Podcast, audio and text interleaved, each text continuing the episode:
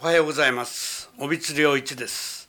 今月は特別対談としてオリジン生化学研究所の前田博明所長をお招きしてお話を伺っております。前田さん今週もよろしくお願いいたします。よろしくお願いいたします。前回ちょっと栄養問題をお話ししましたけど、まあ、それと深い関係のある腸内細菌層のことですね腸内細菌層はこれを要するに我々臨床のものとしてはですね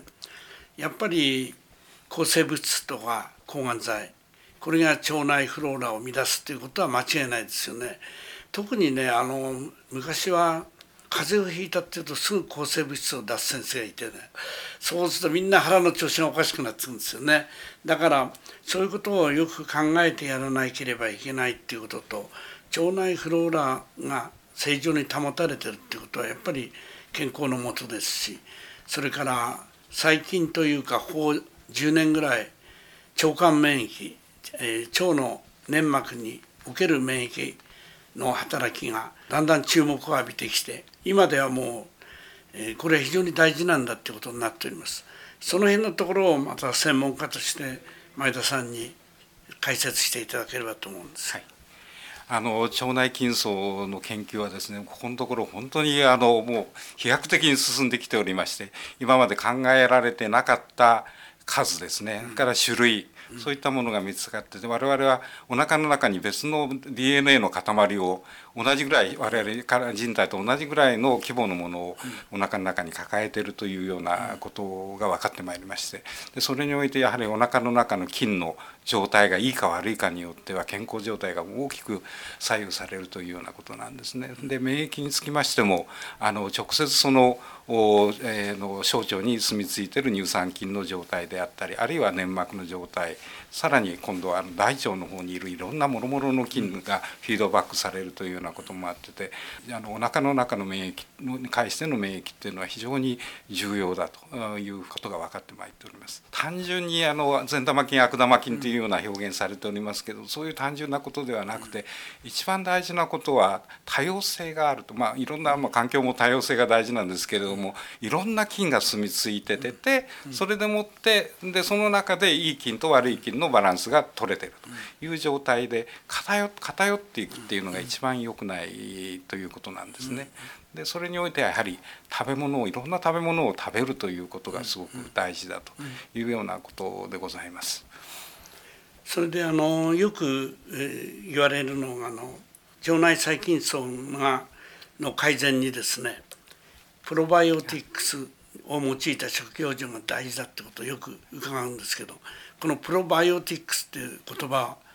これ実は私もあんまりはっきりわからないんでこれをあの少し説明していただきそうですね。あの過去においてはですね、プロバイオティクスっていうのは、うん、あの生きたまあ、あの乳酸菌であったり、うん、あるいはそのいわゆるそのいいいいいい菌ですね。生きている善玉菌のことを言われてたんですけれども、最近分かってきたことは菌そのもののあの免疫系にあの腸管免疫に対する作用っていうのは出ても死んでてもあ。の同じだというようなことであの、えー、乳酸菌の RA なんですけれども、それが入中に入っていってそれを自浄細胞が捕まえてそれでその免疫力を強化するということなんで菌体そのものであれば生きてても死んでても関係ないということで今現在はプロバイオティクスについては生菌死菌の区別はないと。生きて腸に届く必要はないというようなことでか定説でございます。はい、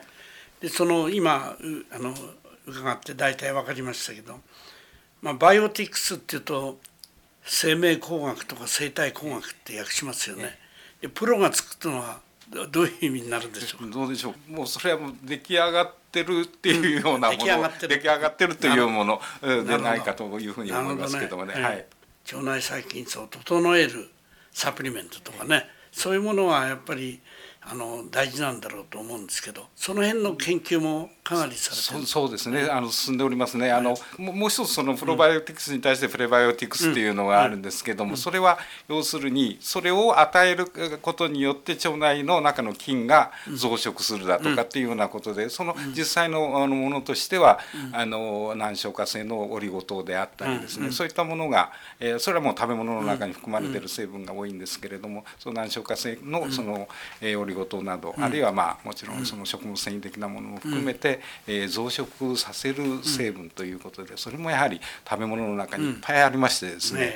えーあのその研究もどんどん進んで、まあそこのあたりを、まあ、食べることがですね、腸内筋層を改善していくということなんでしょうが、あのやはりあのそこにですね、あのこれもちょっと分かってきてるんですが、日本人の腸内筋層ってありますね、あのこういうどちらかというと植物性のものをたくさん食べてる、えーとそれから、えーヨーロッパの人はお肉をたくさん食べる、もちろんその筋層が違ってますので、それに対してやはりそれをこう増やすかどうか効くかどうかっていうようなことについてはやはり、あの人種間に差差があってですね,、あのそのまんまあの向こうのヨーロッパのものを持ってきても、なかなかそれが有効というふうには言い切れないような気がして、そのあたりの研究も今進んでいるところでございます。はい。で私あの一度お伺いしたいと思ったのはですね乳酸菌から取ってるあの前田さんとこの SU6 というね、はい。サプリメントをはい使うんですけど、え私の目的としては腸内細菌層を整えて免疫を上げるって思って使うんですけどね、はいはい。これを飲むことによって便秘になったっていう人とね、はあ。下痢になったっていう人がいるんですよ、ええええいや普通の人はほとんど大丈夫なんだけど、えで一つ同じもので便秘になったり下痢になったりええその個性の違いが出てくるんでしょうかね。でそうですね、そこのところは、まああのどちらかに傾くことがあるんですけれども、まあ、元を正せばあの要するに筋層が、えーあの健全でなかったことでそれを治っていく過程じゃないのかなと思います。治っていく過程ですね。わ、かりました。ではまた来週お話を伺います。